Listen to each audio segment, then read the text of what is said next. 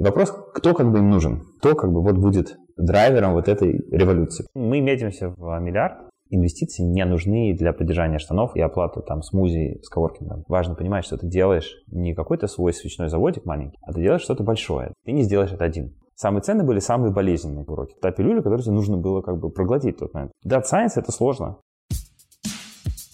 Привет, это Аня и Настя. И третий сезон подкаста «Несладкий бизнес». В этом году мы продали свой первый стартап. А теперь общаемся с предпринимателями, которые создали свое дело с нуля. Этот сезон мы посвятили сфере онлайн-образования и поговорили с лидерами этой ниши. Слушай нас на любых платформах и отмечай в Инстаграм собака Бизнес. Услышимся! В Сити стоят какие-то глушилки на самом деле, и каждый раз, когда я пытаюсь определить свою геолокацию, он определяет меня как в международном аэропорте Шереметьево. Я как бы не против. Не против. Прекрасно. Между прочим, вот мы сейчас, знаете, созваниваемся по зуму, и вы бы видели, какой вид у нее за окном. Она сидит в царском кресле, у нее за окном три башни, Москва-Сити, облака. Просто, я не знаю, вид там с какого-то высоченного этажа. Сидит такой такой биг босс на огромном кресле. Я тоже не против оказаться в аэропорте Шереметьево, но я не против оказаться и в башне Федерации или в какой то там башне сидишь. Я скоро получу пропуск и смогу водить людей сюда.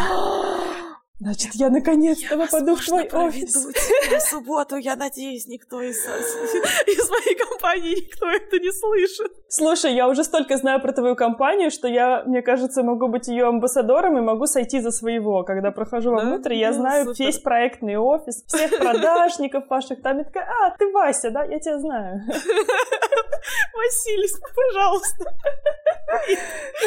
Ладно, привет, Аня. Слушай, привет, Настя. Мы должны начать с того, как прошла моя неделя, но я, вот, если у нас такой заход получился через мой офис, я на самом деле половину недели провела не в офисе, и я этому очень рада, потому что полтора месяца, пять дней в неделю ходила на работу и поняла, что меня все равно это немного выматывает, и мне намного ресурснее половину недели проводить дома, либо работать из кафе, и вот три раза приходить, смотреть на прекрасный вид с Москва-Сити с 30 этажа и наполняться этой энергетикой. Но в остальное мне нужно отдыхать, и я очень рада, что у меня есть такая возможность частично работать удаленно, что моя должность не обязывает меня находиться 24 на 7 тут. Я этому просто факту очень рада и счастлива. Вот как-то так. Расскажи, Аня, как у тебя прошла неделя. Классно. Мне нравится, что сейчас мы можем говорить об этом в таком ключе, что ты можешь работать в компании и при этом находиться где угодно. То есть у тебя какой-то есть пул задач, и ты его выполняешь. Вот мне намного сложнее, на самом деле, стало ставить для себя задачи, когда я полностью перешла на фриланс. Потому что нет начальников, по сути, ну и ты не можешь выстроить на себя как-то логично KPI, сделать себе нормальный план на день. Ну, в общем, я пока что теряюсь, а еще вокруг тебя никто не работает. Ну, то есть все пришли там в кафешку просто посидеть, поесть. И нет людей, которые там в остальном пинают, или какие-то коллеги, которые поддерживают. Короче, фриланс — это тоже очень сложно. Конечно, у меня, наверное, таких проблем нет, но мне, тем не менее, приходится выстраивать свой день самостоятельно, самостоятельно ставить себе задачи, выбирать, что из этого приоритетно, а что нет. И опять же, я рада, что у меня есть такая возможность делать это самостоятельно, а не под э, четким руководством своего начальства. И вот, кстати, мы разговаривали, сегодня выпуск у нас со Skill Factory, ну, вы, наверное, уже знаете, когда мы разговаривали с Александром, мне показалось очень интересным, что у них такая большая компания. Skill Factory входит в топ-45 э, быстрорастущих компаний теха в России, и они на 15 месте. Обороты Skill Factory мы еще расскажем в нашем выпуске. Так вот, они работают полностью удаленно, то есть у них нет офиса, и Александр нам рассказывал, что у них э, каждый сотрудник это как такой,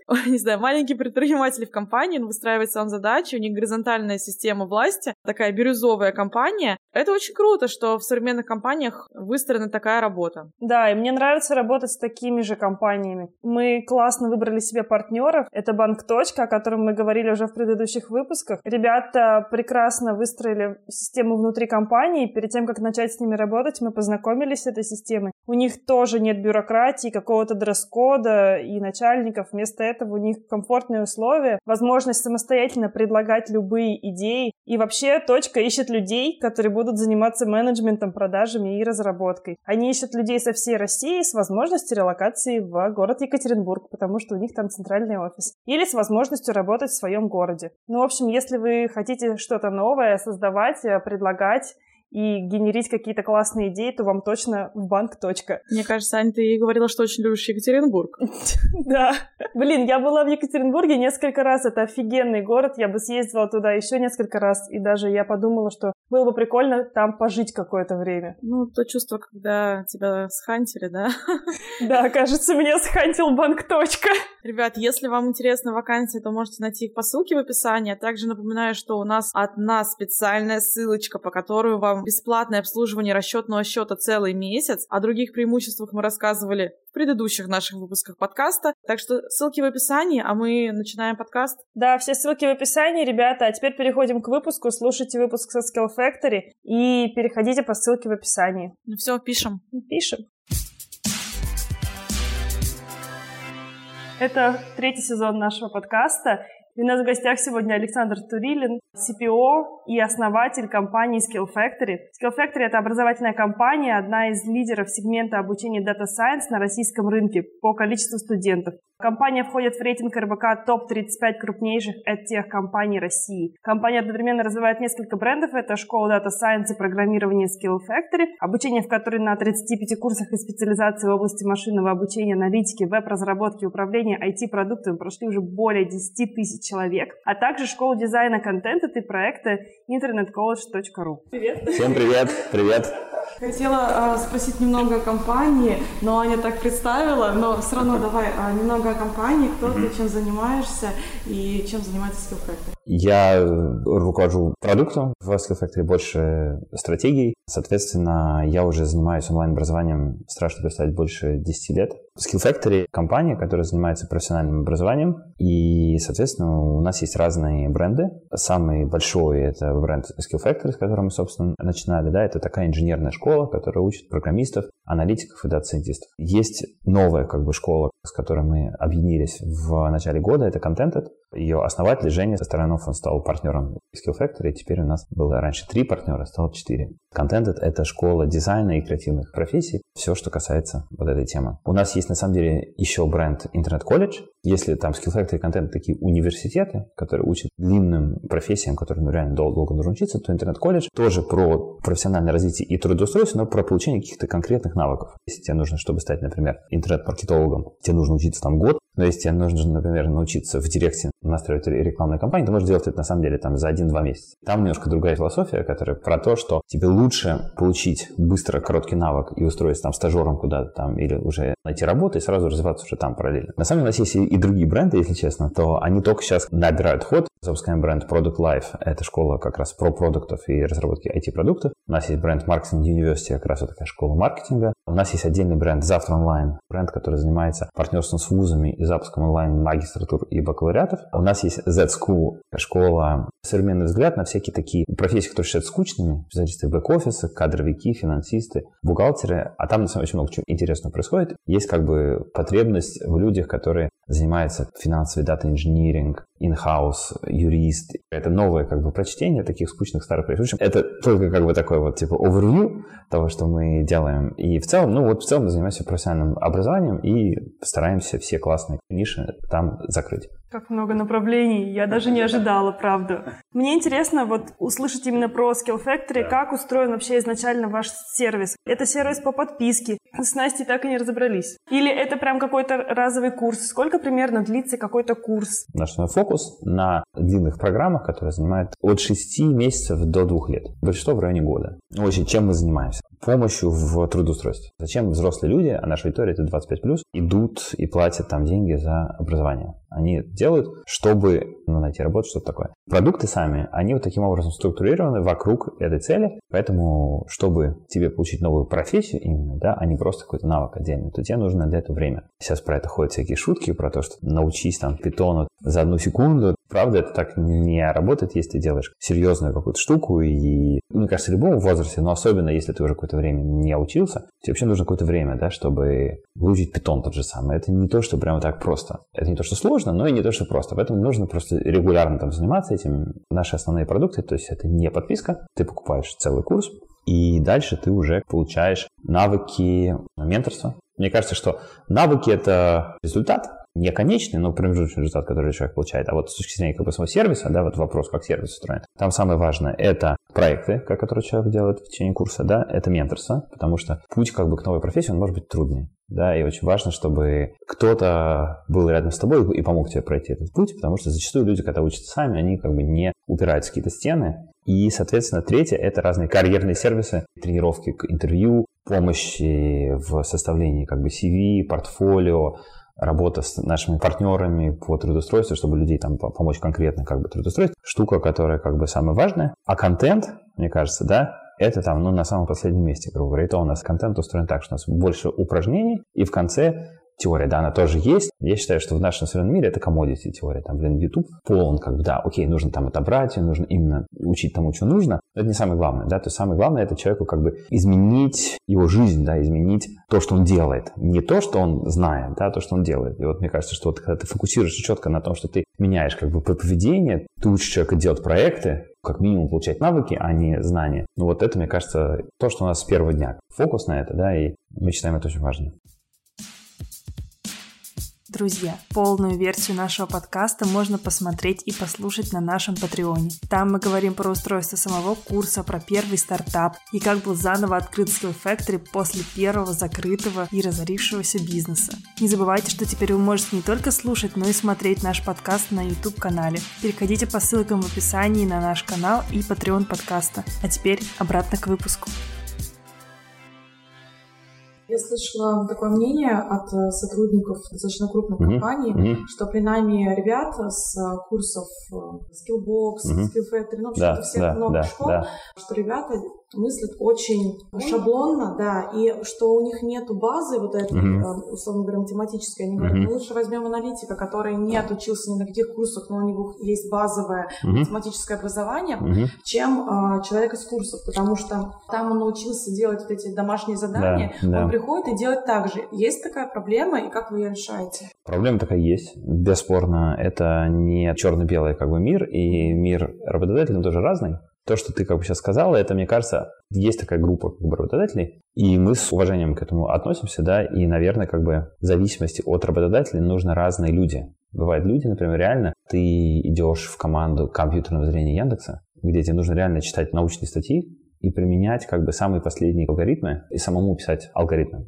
Им лучше реально взять кого-то там из Мехмата или Фисеха, который очень прошарен в математике, и ему на самом деле не надо сильно иметь дело с Data Science в таком более привычном виде. Но если мы посмотрим на большинство работодателей, да, то скорее сейчас как бы идет вектор в другую сторону. Есть такой как бы китайский чувак, его зовут Кай Фули, по-моему. Он написал книгу AI Superpowers.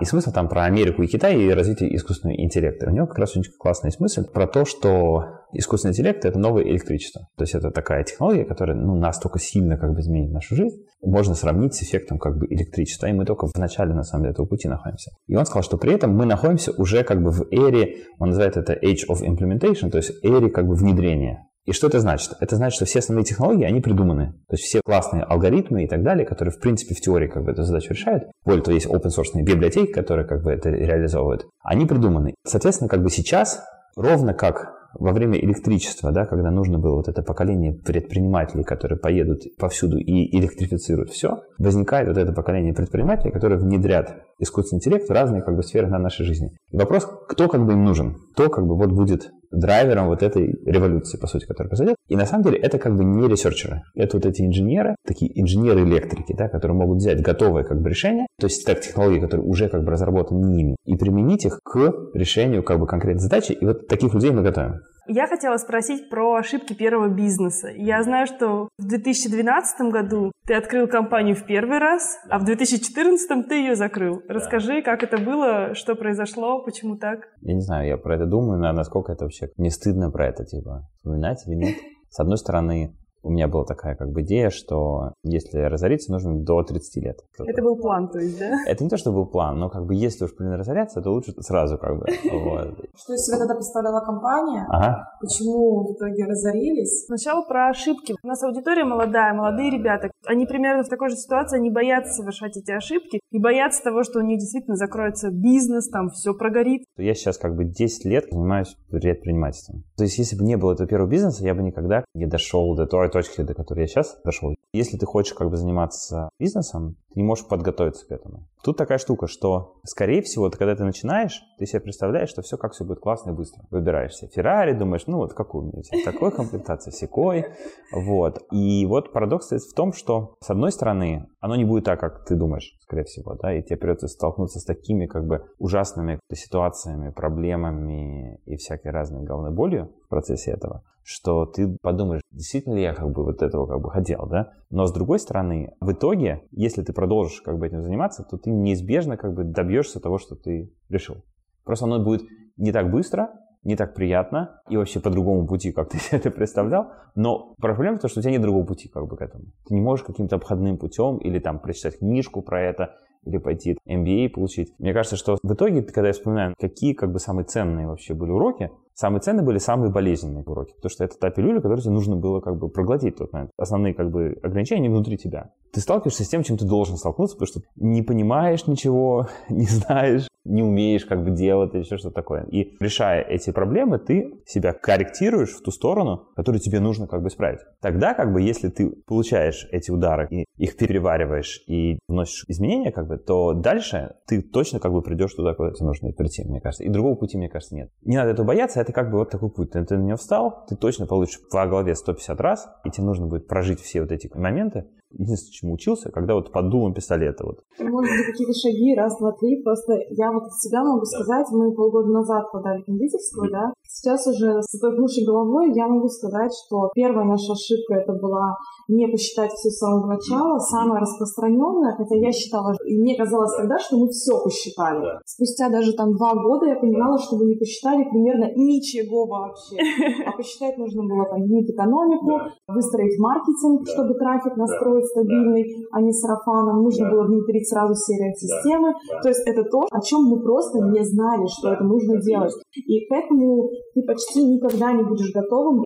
Нам еще повезло, у нас были бизнес-партнеры, которые нам хоть что-то хоть показали. Да, дали. Проблема в том, что ты не знаешь, как это в Ираке они там делали. Ты знаешь, что ты знаешь, да, ты ага. знаешь, что ты не знаешь, ты не знаешь, что ты знаешь, и ты не знаешь, что ты не знаешь. Это четвертый как бы квадрант, да, он самый сложный, да, потому что ты на самом деле не, не знаешь, что ты не знаешь, когда ты начинаешь. Реально, как мы начали MVP делать там в 2011 году, я вообще ничего не знал. То есть я работал в компании Cisco, это такая американская компания. У меня была очень хорошая должность, я общался там с какими-то региональными министрами образования, ездил по всей России, был очень классно. Я считал, что сейчас у меня все просто как бы получится просто мгновенно. Просто потому, что я такой же классный, у меня же не может не получиться. И есть много тупых других людей, которые как бы у них получается, что хуже, что ли. И вот я вышел как бы из этого как бы на таком коне белом, я выехал и сразу типа в грязь такой попал, потому что я ничего не знаю ни про что в целом. И это такой был сюрприз для меня. Мне тогда началось учиться с нуля, потому что, ну, 2011 год, не так много было цифровых каких-то штук еще в тот момент. Не знал, с кем посоветоваться можно было на эту тему. Но мы постепенно, как бы шаг за шагом, что-то как бы мы сделали правильно.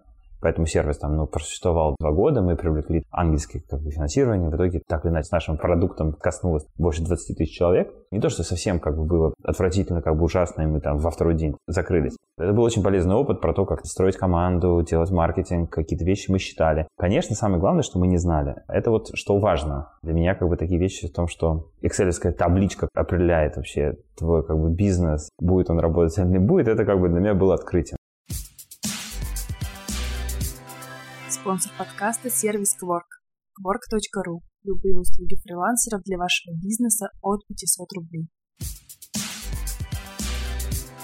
Ну, то есть мы как бы в 2016 году вот у нас начался как бы новый виток бизнеса. По факту это был другой бизнес, чем сейчас. Потому что мы делали, грубо говоря, то же самое, что мы делали в New Professionals Lab. Это такие как бы очные трехмесячные как бы курсы. А когда мы начали делать онлайн, мы увидели, ну, насколько круче это и больше потенциал и перестали делать офлайн тогда. Вот тогда началась реально как бы история с Factory, вот она в тот момент. Когда мы договаривались а, в интервью, ты сказал, что у вас нет офиса, то есть да. у вас а, команда полностью удаленная. Давай поговорим про Давай. командообразование. Почему вы сразу начали работать на удаленке, а не после того, как это стало мейнстримом мода 2020? Да, вынужденным а, событием. Как вообще вы подбираете себе команду? Mm-hmm. Как работает у вас HR? Кто у вас преподаватели? У нас 300 человек работает удаленно. Мы изначально вообще, как бы, когда начинали все это делать третий раз, я понял, что не нужно вообще никого слушать, и надо делать то, что ты веришь как бы правильно, а не то, что как бы вот считается как бы правильным. И во многом мы многие вещи, которые мы делаем, то, что у нас нет офисов, мы не начали сразу, например, создание платформы айтишной, как многие компании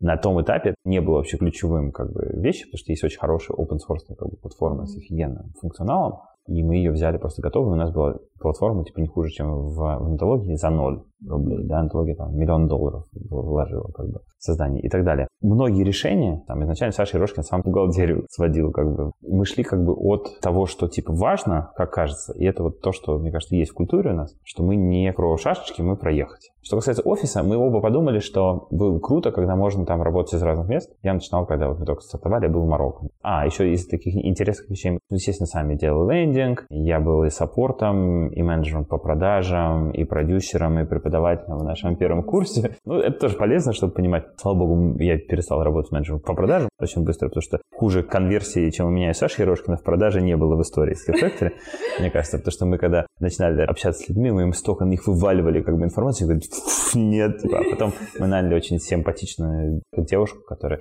очень мило с ними разговаривала, спрашивала, сразу конверсия вверх пошла, вот, так что это как бы было хорошее бизнес-решение. Вот так все как бы начали, поэтому удаленная работа просто один из элементов вот этого, да. Кажется так удобнее с самого начала, да. Такого, что как бы не формируется вот эти командные Это действительно проблема. Не то, что он не формируется, но нужно больше как бы времени уделять вообще вот этому. Ну, то есть работа удаленно, она отличается от обычной. У тебя многие вещи, которые само собой разумеющиеся, тебе нужно регламентировать, проектировать, чтобы оно нормально работало. Например, мы там очень много проводим на разных звонках. Тоже работаю да.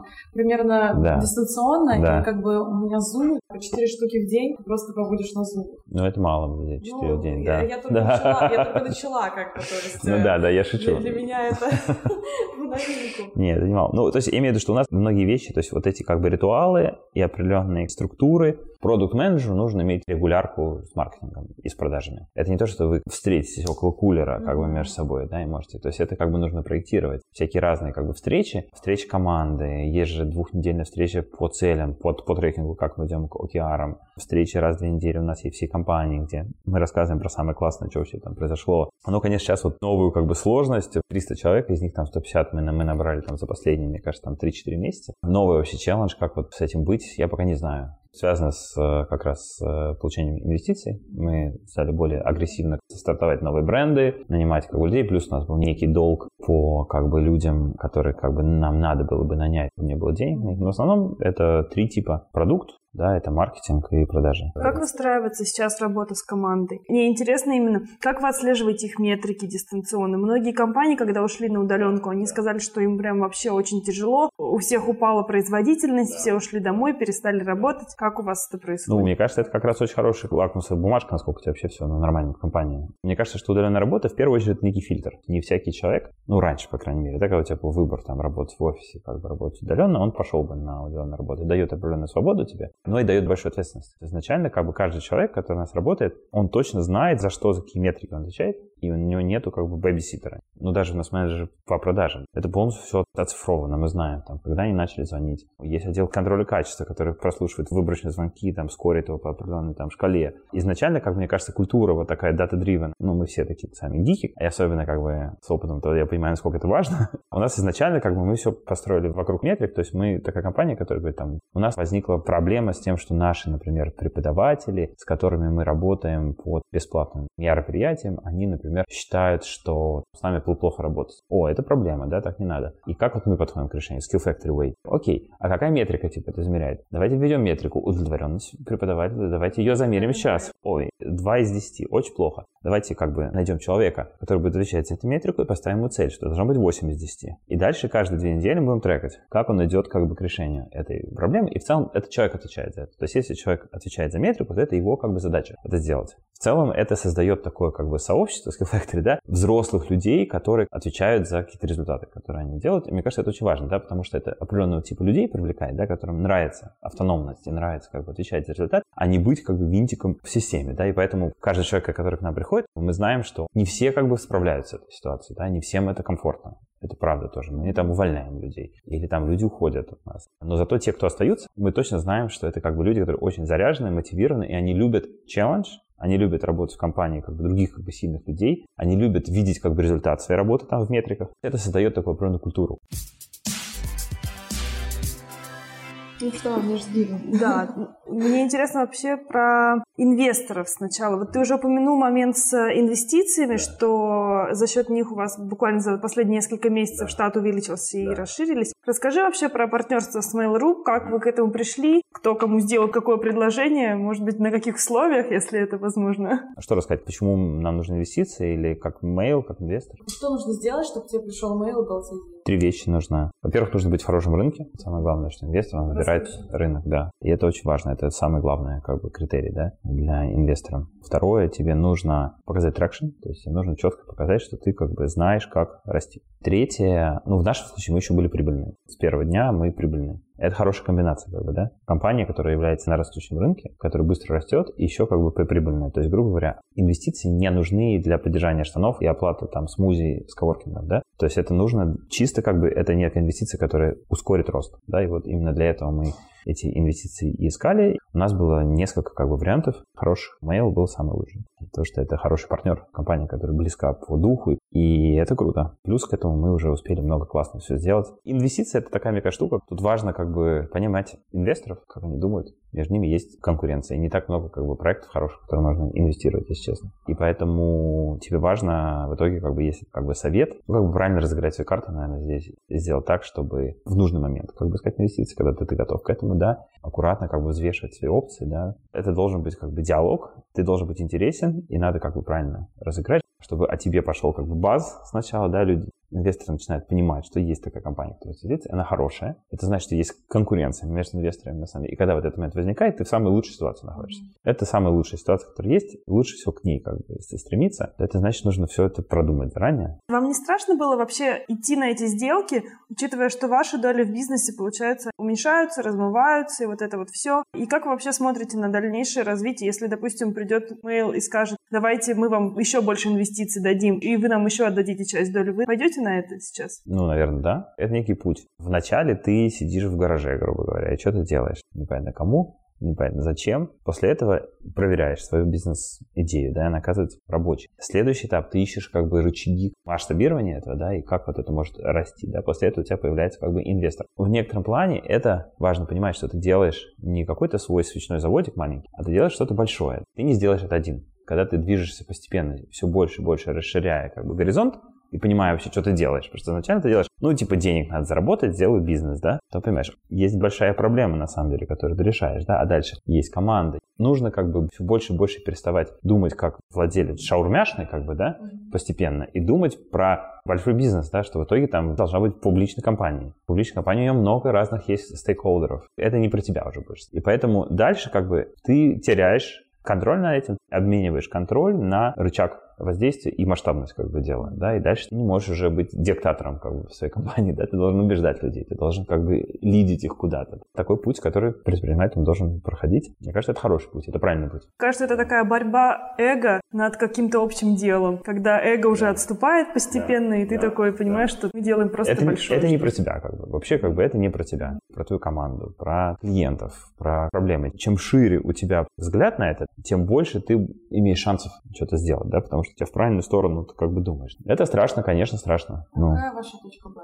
Точка Б, ну, сделать публичную компанию. На какие вы деньги вы хотите быть? Ну, допустим, лет через пять. Ну, мне кажется, что компания должна стоить 100-200 миллионов долларов. А сейчас сколько? Там были цифры в интернете, я смотрела только за 2019 год. Вот сейчас у нас конец почти 20-го. Могу сказать выручку. То есть у нас было 185 за прошлый год. Мы метимся в миллиард к концу там, апреля. Вот в эту сторону как бы бежим, и пока бежим как бы он трек. Нет, мы бы росли в любом случае, поскольку мы прибыльные, и мы как бы инвестировали прибыль просто, юнит экономика сходится, инвестиции не были для нас типа вот инвестиции, и без инвестиций никуда. Мне кажется, это плохой подход, и инвесторы тоже, мне кажется, это не любят. У нас есть план, куда мы идем, и мы пойдем с инвестициями, без инвестиций по-любому. Вопрос в том, как оптимально как туда прийти, да, и, конечно, деньги, они дают скорость. Кто ваша основная конкуренция сейчас? Skillbox, Яндекс Практикум, Онтология, Geekbrains. Три компании принадлежат Mail. Э, да, и это здорово, мне кажется. Появляется огромный, как бы, сильный игрок, который сможет выстроить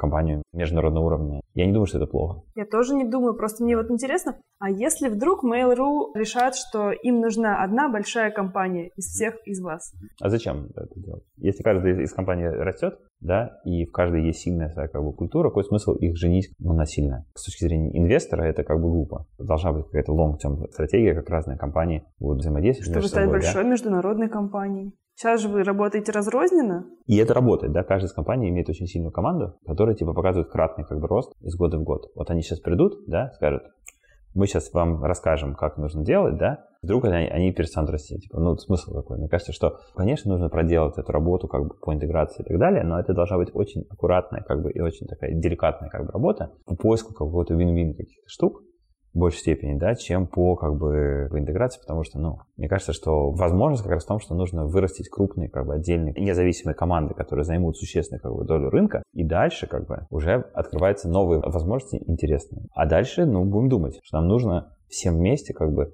создать как бы такой центр тяжести, который будет оказывать гравитацию на весь рынок. И дальше это хорошая проблема. Мне кажется, Mail собрал классных про себя как бы плохо говорит такое, имею в виду про Skillbox там, и Geekbrains. Предприниматели, которые вырастили миллиардные как бы бизнесы с, с миллиардными оборотами. Что он будет им говорить? Типа, ребят, я вам лучше сейчас расскажу, как нужно жить. Мне кажется, это странно. Это не в духе Mail, если бы это был, я не знаю, какой-то там госкомпания. Может быть, я бы такой мог себе там представить, да, но Mail это компания, где очень много предпринимателей как бы остаются внутри продукта да, большинство как бы компаний, которые Mail купил, там предприниматели руководят этим. Мы же знаем историю с ВК. Она такая громкая, нашумевшая, когда их купили, да. какой был там скандал, и Паша да. Дуров уехал, и вот эти все да. СМИ писали про да. него. Ну вот эта же история была такая. Я ничего не знаю про это, как бы с Дуровым не знаком. Я знаю зато очень много других как бы историй предпринимателей, и мы общались с предпринимателями перед тем, как согласиться, да. И все как бы отзывы были положительные, говорят, что это классная компания, как бы классный партнер, очень как бы экологичная к предпринимателям. Вообще, у меня очень интересный вопрос, когда я набрала просто в Google Skill Factory, да. следующее слово было за ним отзывы. И я решила почитать про да. вас отзывы. Да. Надо сказать, что в основном все отзывы были положительные, прям максимально классные, там 5 звезд у всех. Ну вот я нашла два. Давай я тебе их зачитаю, а ты попробуешь ответить. Мы все отзывы читаем. Сейчас буду говорить злым заговорческим голосом. Новичкам тут будет сложно. Впервые услышала Skill Factory на этом сайте, агрегаторе онлайн-курсов. Порадовали отзывы, решил беру. И, честно говоря, оказалось тяжелее, чем ожидал. Учебная программа слабо адаптирована для начинающих. Говорю по личному опыту. Товарищи программисты, наверное, достал расспросами и просьбами. Оказалось, что много чего надо изучать самому. Для опытных ребят в IT, которые изучают для себя новую область, тут явно легче. Я, кстати, не считаю, что это негативный отзыв. Да, я имею в виду, что это нормально. Не у 100% людей есть возможность стать разработчиком и дата-сайентистом. Это правда. И это дело не в них, как бы, да, а в том, что, типа, требуется слишком много, как бы, усилий приложить, и это слишком длинный путь. Поэтому, мне кажется, что для нас важно? Для нас важно, чтобы в итоге человек вышел классно, как бы, да, с точки зрения своих навыков и потенциала трудоустройства. Сейчас у нас даже, как бы, мы активно там отговариваем людей на этапе продажи, мы не продаем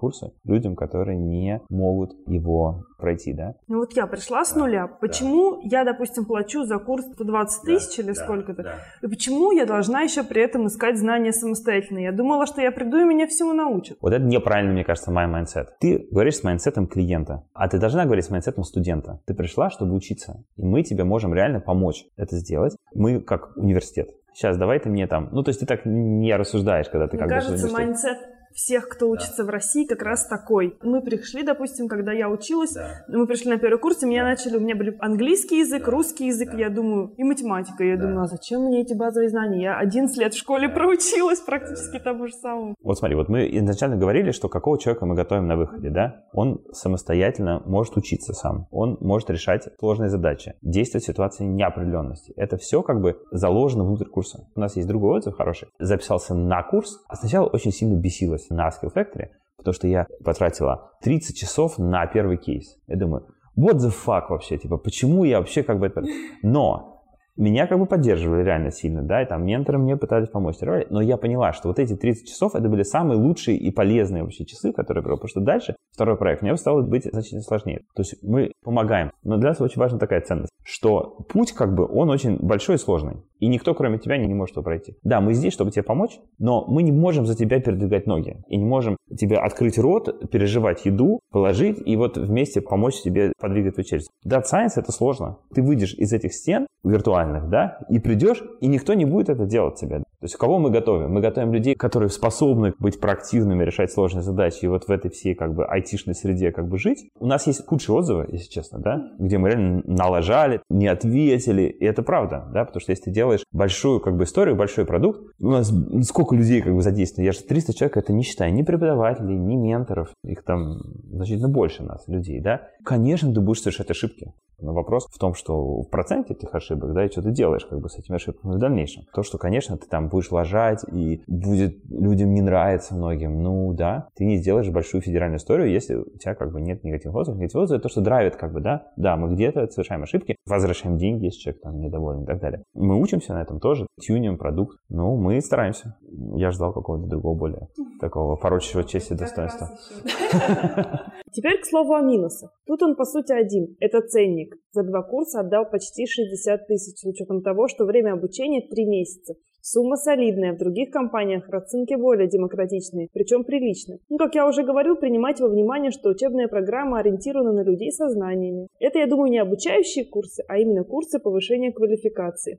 Если хотите изучать с нуля, лучше обратить внимание на программы других школ. Как у вас вообще происходит ценообразование? Конкурентное. Мне кажется, рынок, в принципе, одинаковый более-менее. То есть ты не можешь выжить с э, неконкурентной ценой. Ну, важно, сколько люди готовы платить за это, да. Важно, сколько тебе нужно брать денег, чтобы обеспечить некий как бы высокий стандарт качества, который ты в это заложил, да, чтобы у тебя реально были менторы, чтобы у тебя была хорошо проработана программа. Над каждым курсом целая команда работает, то есть продюсеры, методисты, редакторы. Но это сложная как бы штука, да, которая, более того, это же не то, что ее сделал один раз, это как приложение, да, оно всегда живое, да, мы смотрим, где там падает ретеншн. У нас есть отдельная метрика качества там обучения, да, который каждый методист, у него есть четкий как бы измеримый цель. И это большая работа ценообразование, оно как бы строится конкурентно, да, но важно понять, в какой категории ты находишься. Мы находишься в категории таких продуктов, да, которые работают на результаты. Да. Знания можно бесплатно получить в YouTube или, или на курсах.